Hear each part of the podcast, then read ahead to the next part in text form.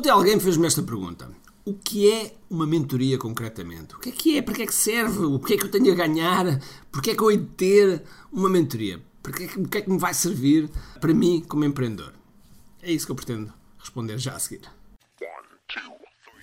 Todos os dias o empreendedor tem de efetuar três vendas: a venda a si mesmo, a venda à sua equipa e a venda ao cliente.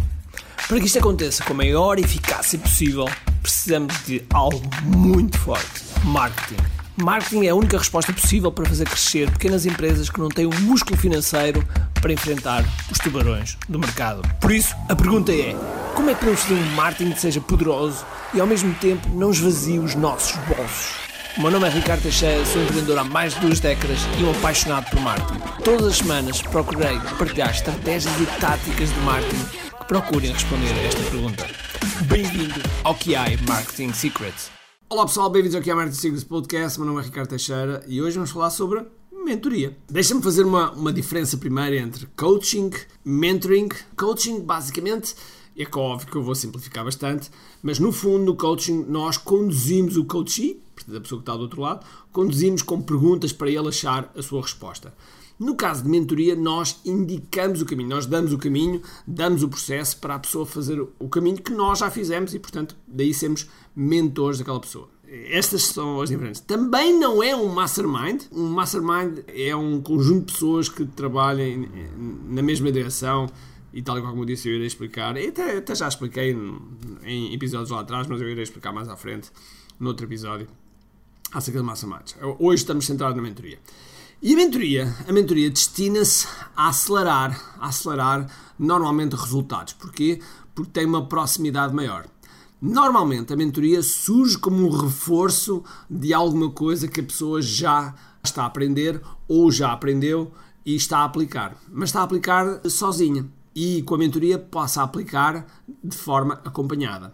E quando é acompanhada, é óbvio que nós aceleramos resultados. Porquê? Porque cometemos menos erros como temos mais suporte, mais apoio, as coisas tornam-se, não quer dizer fáceis, mas mais fáceis do que tivéssemos sozinho a tentar. E portanto, quando uma mentoria é bem, é bem pensada, quando uma mentoria é bem estruturada e tem a equipa certa, e sobretudo seleciona as pessoas certas para, para a mentoria, porque os mentorandos, todos os mentorandos, constituem também uma comunidade. E eles próprios ajudam-se entre si. E criar esta comunidade e gerir esta comunidade é algo que uh, requer tempo, é algo que requer uh, alguma arte e também alguma ciência. Quando estamos do lado de quem está a preparar a mentoria, de ter uma série de coisas no radar e, e temos de ter as coisas preparadas de forma a que as pessoas vejam o seu progresso e também, também é nosso objetivo de estimular as pessoas a trabalharem e, e, a, e a fazerem aquilo que precisam para atingir os resultados.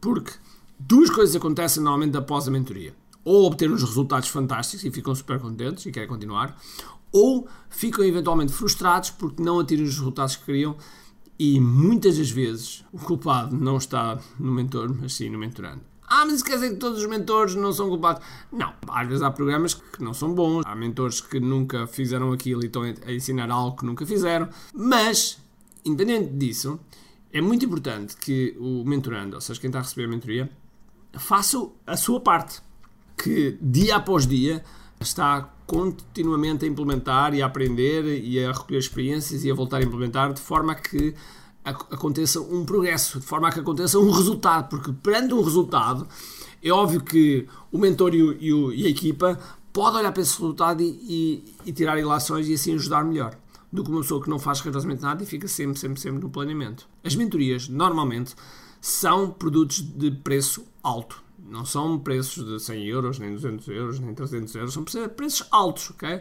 Quando estamos a falar de preços altos, 3, 4, 5, 6 mil euros, 7, ok? Às vezes 10, às vezes 12, são preços normalmente altos.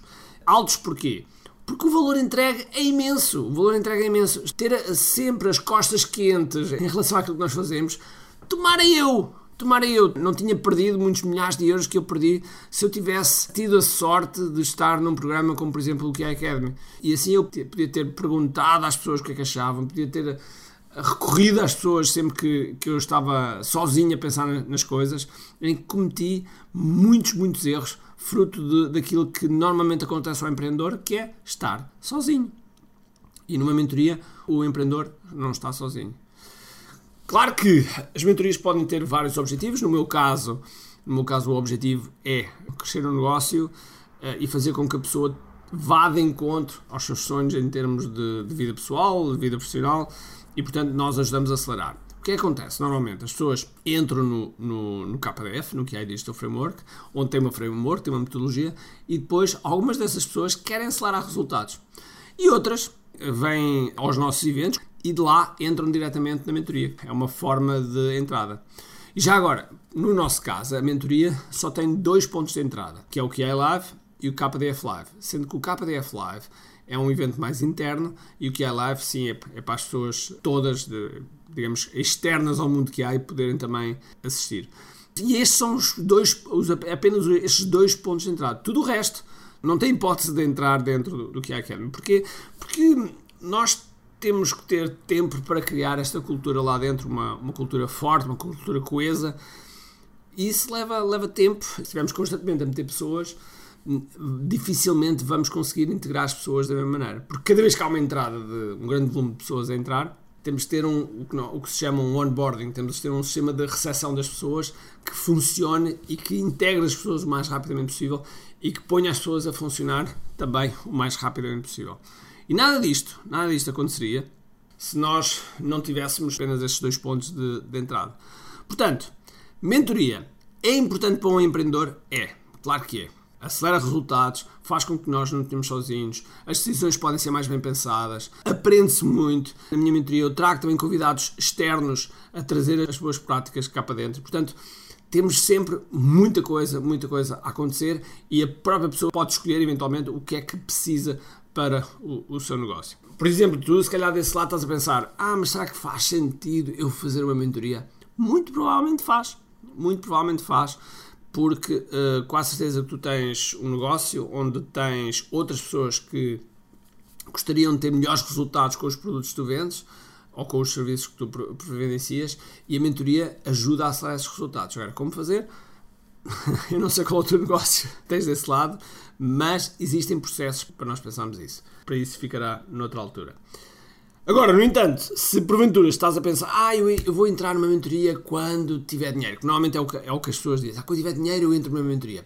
Pois é, isso é precisamente o contrário. É precisamente pelo facto às vezes não termos dinheiro, e atenção, quando eu digo não termos dinheiro, não é tirar dinheiro da renda, ou da água, da luz ou da comida, mas sim de algum valor que tenhamos ali de lado, e, e aí podemos utilizar para investirmos em nós próprios.